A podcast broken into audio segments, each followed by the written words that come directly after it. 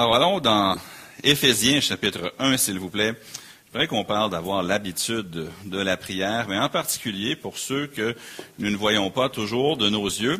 Les obsèques vont être ce week-end qui vient. Alors, euh, priez pour, euh, priez pour eux, qui sont déjà là-bas. Euh, moi, je vais être là ce soir, puis mercredi prochain. Puis Pasteur Jacques va aller remplacer dimanche aussi. Mais gardons-les dans nos prières.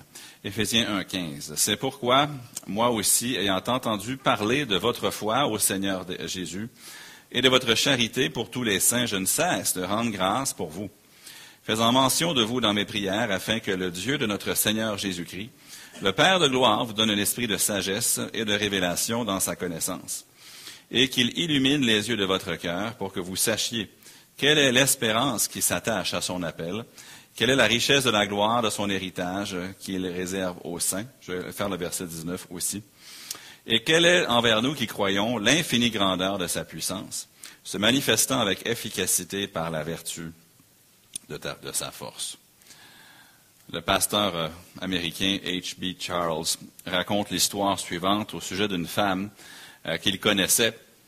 Et la dame venait souvent à l'église, puis elle priait la même prière, une prière vraiment simple. Elle disait toujours, Ô Seigneur, merci Jésus, semaine après semaine. Et même les jeunes de l'Église, à chaque fois que la dame ouvrait la bouche pour prier, les jeunes commençaient un peu à sourire ou à rire dans leur barbe parce que chaque fois que cette dame-là allait prier quelque part, elle disait toujours la même chose. C'était toujours la même prière. Elle disait, Oh Seigneur, merci Jésus. Oh Seigneur, merci Jésus.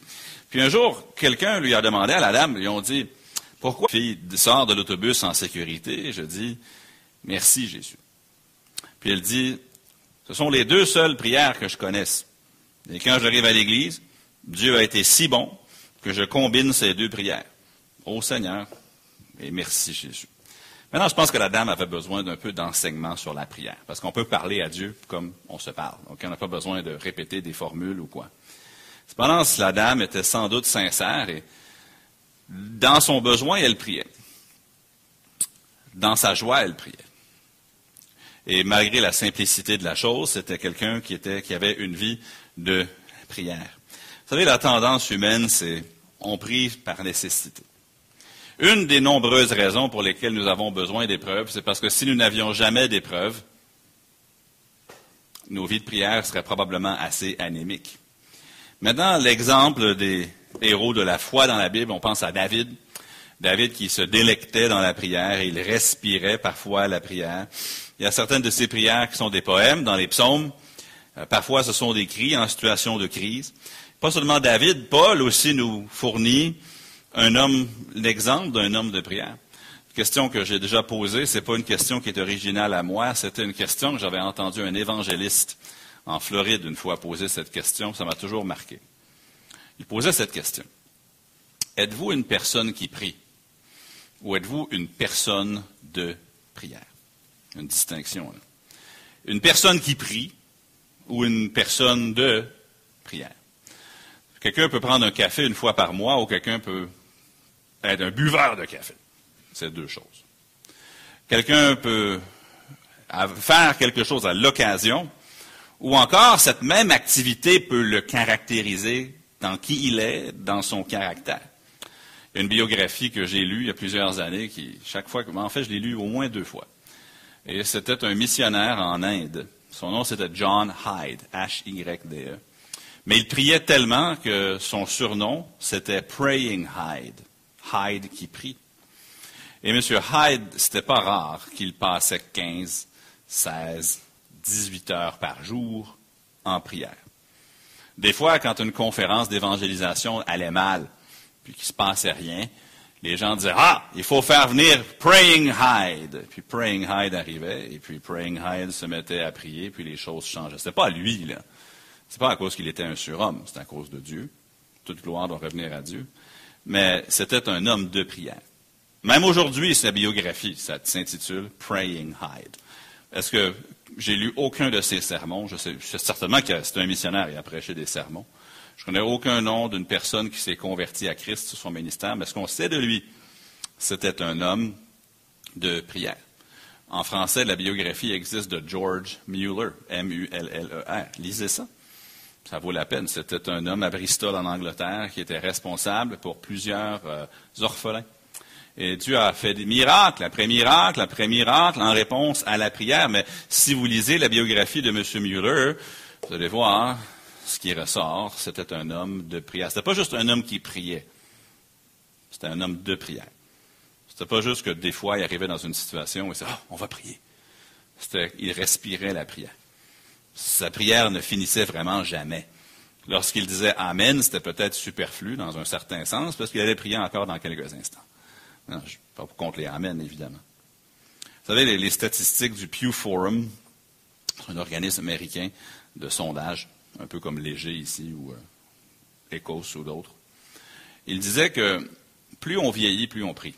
Ça peut vous paraître étrange, mais parmi les chrétiens qu'ils ont sondés, ceux qui sont nés entre 1965 et 1980, c'est-à-dire la génération X, qui les appellent, à la fin des années 90, 42% d'entre eux priaient.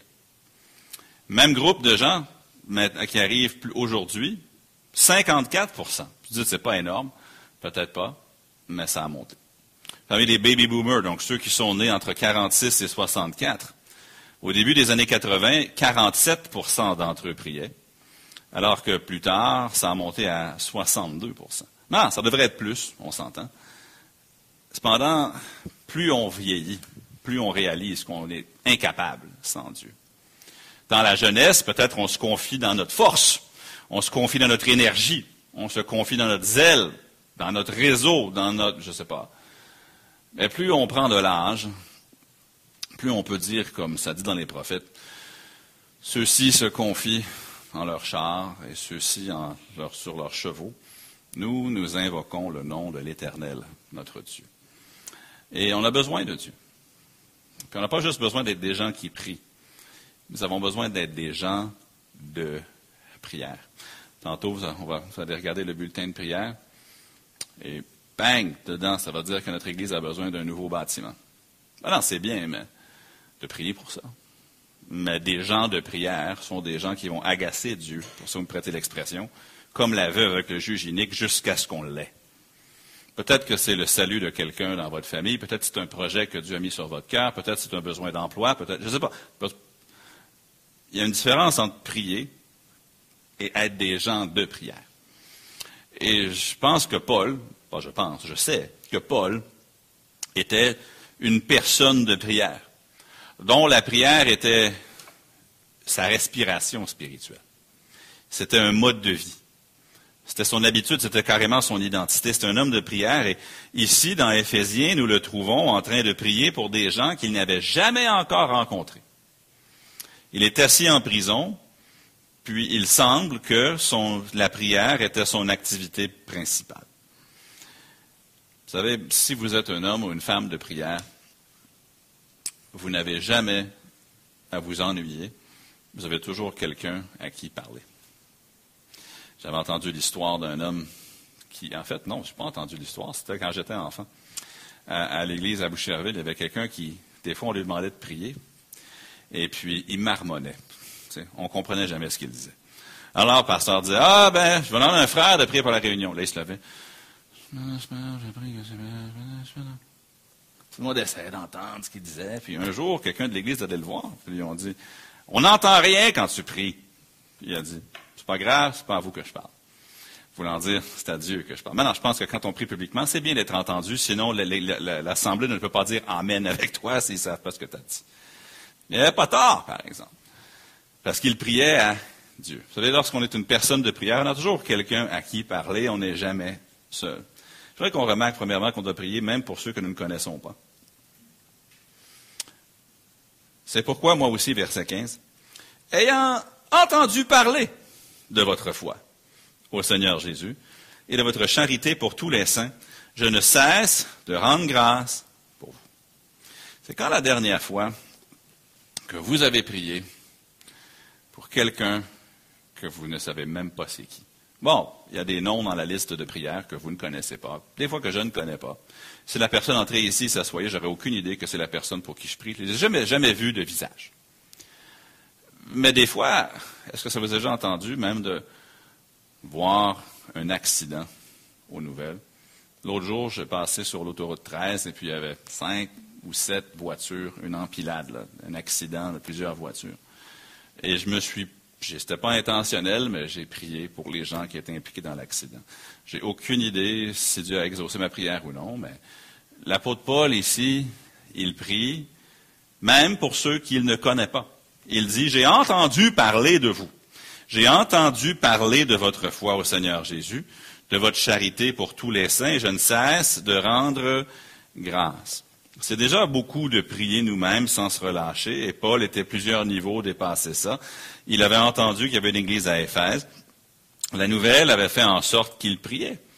Paul avait entendu parler. C'est quand la dernière fois que vous avez entendu, oh, les chrétiens dans tel pays sont persécutés, puis sérieusement, là, vous avez prié pour eux. Vous avez entendu parler d'un missionnaire. Je pense, il y a quelques années, il y avait un missionnaire au Cameroun, et le mari s'est fait assassiner. Mais on priait pour cette famille-là, je ne les connais pas. Il y a une famille qui est en Irak, même chose, on priait pour eux. Jamais rencontrés pour la plupart d'entre nous. Mais l'apôtre Paul, ici, il priait même pour les gens qu'il ne connaissait pas. Je vais vous garantir que si vous êtes dans l'habitude de prier pour ceux dont vous avez seulement entendu parler, je suis presque certain que vous allez aussi prier pour ceux que vous connaissez. Si vous arrivez à l'étape où vous êtes tellement une personne de prière que même les nouvelles qui viennent de loin, qui tombent sur vos tympans, dans vos oreilles, et que vous êtes une personne qui est poussée à prier pour ces gens-là, je suis convaincu que vous serez aussi des gens qui prient pour ceux que vous voyez. L'apôtre Paul était rendu qu'il priait même pour les gens dont il avait simplement entendu parler. Et Paul avait entendu parler de cette église-là, c'était sans doute une église d'exception, et Jésus euh, fait euh, les éloges de cette église-là dans Apocalypse chapitre 2. Il dit dans Apocalypse chapitre 2 qu'il connaissait les œuvres, le travail, la persévérance et tout. Maintenant, on sait que Paul connaissait l'église d'Éphèse. Dans Actes chapitre 20, il appelle les anciens de l'église d'Éphèse et tout. Mais vous savez, l'apôtre Paul, il entend parler d'eux de gens qu'il n'a pas vu de visage, de gens qui sont, lui sont étrangers, et il prie. Est-ce qu'on prie pour les. Est-ce qu'on est vraiment des gens de prière, même pour ceux que nous ne connaissons pas de visage? remarquez, deuxièmement, on voit ici au verset 16, on doit connecter spirituellement, même avec ceux qui sont au loin. Savez-vous que ce soir, nous pouvons partager les souffrances de nos frères et sœurs qui sont en Haïti ou en Ukraine? Ou au Sénégal, ou nommer un pays où les gens sont éprouvés, et on peut porter leur fardeau. Je pose la question. Est-ce que vous pensez que les prières de Paul pour les gens d'Éphèse étaient efficaces? Oui. La prière fervente du juste a une grande efficacité. Maintenant, c'est quelle distance que ça couvre une prière? Le globe. J'ai lu l'histoire d'un petit garçon qui n'était pas familier avec les cellulaires. Et son père allait quitter la maison pour quelques semaines ou quelques jours, et puis il dit à son petit garçon, il dit, là, tu vas être l'homme de la maison. Je veux que tu saches que si jamais tu as à me rejoindre, tu peux m'appeler sur ce numéro. regarde, compose le numéro, et là, le petit garçon compose le numéro, puis là, whoop, le cellulaire du papa sonne. Et là, le papa dit, va dans la chambre d'à côté, va dans ta chambre. Le petit garçon va dans sa chambre, il compose le numéro, puis pouf, encore le père répond. Là, il s'amusait à parler à quelques mètres de distance. Là, le père pense que c'est que le dossier est clos.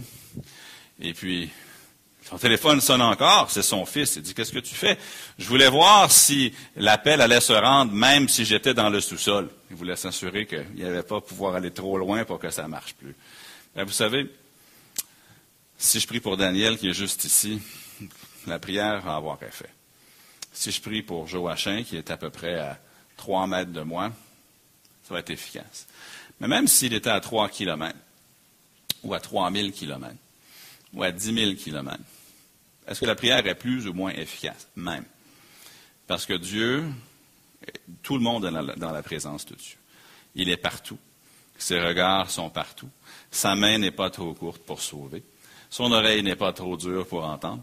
Et même ceux qui sont au loin, nous pouvons prier. Il dit, je ne cesse de rendre grâce pour vous faisant mention de vous dans mes prières. Personnellement, je ne peux pas le prouver, mais je crois que si je me base sur le dernier chapitre de Romains, où Paul dit Saluez Apelles, saluez un tel, saluez un tel, saluez Rufus, saluez un tel, saluez Narcisse, saluez, saluez. Je suis convaincu que quand il priait, il devait prier pour Rufus, puis pour Narcisse, puis pour ci, et pour ça. Je suis convaincu qu'il les nommait. C'est une bonne habitude en passant de nommer. OK? Je te prie pour l'Église baptiste centrale de Laval, ça serait mieux de dire, je prie pour la famille Ardor, et pour la famille Beau Séjour, et pour la famille Amédon. Parce que lorsqu'on entre dans sa présence, le Seigneur nous dit, OK, oui, décharge-toi sur moi de tous tes soucis. Maintenant, je veux que tu me donnes aussi les soucis de ton frère.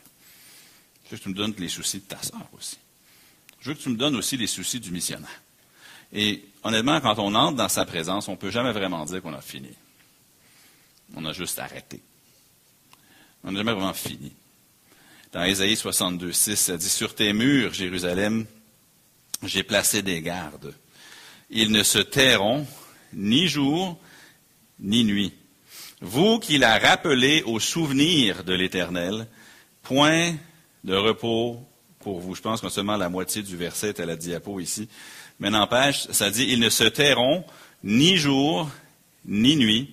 Mais ensuite, ça dit, euh, si mon verset est disparu, voilà.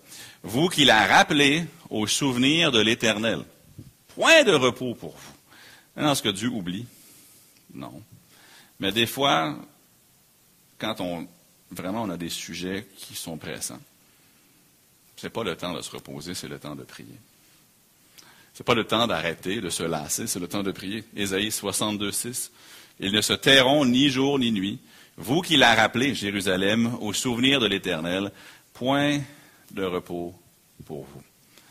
Dieu connaît notre cœur et ne serait pas fou de prier. Que Dieu nous aide à ne pas seulement prier du bout des lèvres, mais vraiment qu'il nous donne un cœur pour des gens que nous connaissons peu ou pas. Troisième et dernière observation pour ce soir dans les versets 17 à 20. On prie pour quoi exactement? Non, on peut prier pour la sécurité physique, c'est une bonne requête. On peut prier pour la prospérité économique, ou au moins qu'il ait le ventre plein. Ce sont de bonnes requêtes. Mais si on prie que pour le physique, je ne crois pas qu'on a vraiment prié pour tout ce que Dieu veut qu'on prie. Dans les versets 17 à 20, remarquez exactement ce qu'il prie pour les Éphésiens. Afin que le Dieu de notre Seigneur Jésus-Christ, le Père de gloire, vous donne un esprit de sagesse et de révélation. Bon, vous allez prier pour les Macs tantôt. Est-ce que les Macs ont des décisions à prendre? Je présume. Ont-ils besoin de sagesse? Oui. Est-ce que les Fossettes ce soir ont besoin de sagesse? Probable. Est-ce que la famille des Franco, leurs neveux et autres, auront besoin de sagesse, de prendre des décisions? Oui prier pour Diane tantôt. Est-ce que les infirmières, euh, les médecins, les pharmaciens ont besoin de sagesse? Oui. On peut prier pour la guérison, on peut prier Mais ici, Paul dit qu'afin qu'il vous donne un esprit de sagesse et de révélation dans sa connaissance et qu'il illumine les yeux de votre cœur pour que vous sachiez quelle est l'espérance qui s'attache à son appel? En d'autres mots, pour que vous gardiez l'esprit fixé sur l'espérance, vous qui êtes des enfants de Dieu. Quelle est la richesse de la gloire de son héritage qu'il réserve aux saints? Et quelle est envers nous qui croyons l'infinie grandeur de sa puissance? Seigneur, fait en sorte que les gens là-bas à Éphèse, non seulement aient la sagesse, non seulement qu'ils aient l'illumination des yeux du cœur, pour qu'ils sachent, pour qu'ils gardent la perspective éternelle sur les choses permettez ma paraphrase, afin qu'ils puissent comprendre la richesse de l'héritage qui est à eux, eux qui sont des enfants de Dieu, afin qu'aussi qu'ils puissent comprendre l'infinie grandeur de sa puissance, qui se manifeste avec efficacité par la vertu de sa force.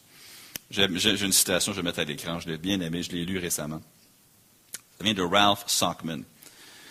Il dit, nous utilisons la prière comme un batelier, quelqu'un qui est dans un bateau, utilise un crochet lorsqu'on prie, on prie pour tirer le bateau vers le rivage et non pour tirer le rivage vers le bateau. Vous savez, des fois, quand on prie, on veut faire bouger Dieu. On veut que Dieu change. On veut que Dieu cesse d'être à nos yeux passif et qu'il agisse. Ouais. Mais encore, vous savez, si vous attachez la corde du bateau au rivage, c'est le bateau qui va bouger. Maintenant, Dieu, je vous, dirais que dans l'analogie, c'est Dieu qui est le rivage. Nous, nous sommes petits. nous, nous sommes mobiles, nous, nous sommes en état de besoin, nous, nous pouvons nous faire naufrage. Pas lui. Et lorsque nous prions, c'est pour, en tirant la corde pour que le bateau s'approche du rivage et non l'inverse. Pour que les gens pour qui nous prions se rapprochent de Dieu. Pour que nos plans se rapprochent des plans de Dieu. Pour que nos désirs se rapprochent des désirs de Dieu. Et ici, l'apôtre Paul, il prie pour, il aurait pu prier pour la persécution. Il aurait pu prier pour ceux dans l'Église qui ont perdu leur emploi. Ça serait bon, peut-être qu'il le faisait aussi. Mais il priait des choses pour qu'ils apprennent à connaître Christ. Il priait pour qu'ils gardent les yeux sur les certitudes que nous avons en Christ, verset 18. Il priait pour qu'ils puissent voir les évidences de la puissance de Dieu, verset 19. Je reprends notre exemple de bâtiment. Est-ce que, à force de prier, Dieu peut nous donner un bâtiment? Oui. Cependant, est-ce qu'on peut dicter à Dieu exactement ce qu'il faut qu'il fasse? Non. Ultimement, en priant, ça nous approche de son plan. Ça nous traîne vers son plan. Dieu sait déjà où il veut nous installer. Dieu sait déjà où il veut nous mettre. Il le sait. Dieu n'est pas au ciel en train de se dire la petite église à Laval, qu'est-ce que je vais bien faire avec eux? Non. Mais en priant, oui, on se rapproche du plan, on montre notre dépendance envers lui, mais ultimement, oui, vous n'avez pas parce que vous ne demandez pas. Parfois, vous n'avez pas parce que vous demandez mal. Oui, dans Jacques. Mais si Dieu nous donnait un nouveau bâtiment sans, qu'on voit sa puissance, je pense que ça serait triste. Si Dieu nous donne un bâtiment sans qu'on apprenne à mieux le connaître et sans que ça bâtisse notre foi, ça serait triste. Ça serait une occasion manquée. Si Dieu nous donnait ce qu'on demande sans qu'on apprenne à mieux le connaître, ça irait un peu à l'encontre de tout ce qu'on voit dans la parole. Mais soyons pas seulement des gens qui prient, mais devenons des gens de prière, que ce soit notre respiration. Même pour ceux que nous ne connaissons pas dans ce passage-là, mais vraiment qu'on puisse connecter spirituellement, émotivement avec ceux pour qui on prie, tellement c'est quelque chose de constant, et qu'on puisse prier pas seulement pour le physique, mais aussi pour le progrès spirituel de ceux pour qui nous... La raison pour laquelle l'épreuve est dans leur vie. Prions que Dieu accomplisse son œuvre, mais devenons des gens, pas seulement des gens qui prient, mais des gens de prière, comme Paul, comme le Seigneur Jésus, encore plus que Paul, comme David et d'autres. Ben, prions. Père céleste, merci pour ce rappel de ta parole. Et aide-moi personnellement, non seulement à être une personne qui prie, mais que la prière soit quelque chose qui, non seulement qui m'habite, mais qui m'anime et qui fasse tellement partie de ma vie que ce soit une conversation constante en obéissance à ton commandement de prier sans cesse. Continuellement dans un esprit, un état de prière. On doit faire autre chose, on doit dire autre chose, on doit conduire, on doit travailler, oui, mais que la prière soit quelque chose qui ne cesse jamais, quelque chose qui continue, même pour ceux que nous ne connaissons pas, mais de prier en accord avec ta parole aussi. Tu en es digne et tu nous le demandes. Je te dans le nom du Seigneur Jésus. Amen.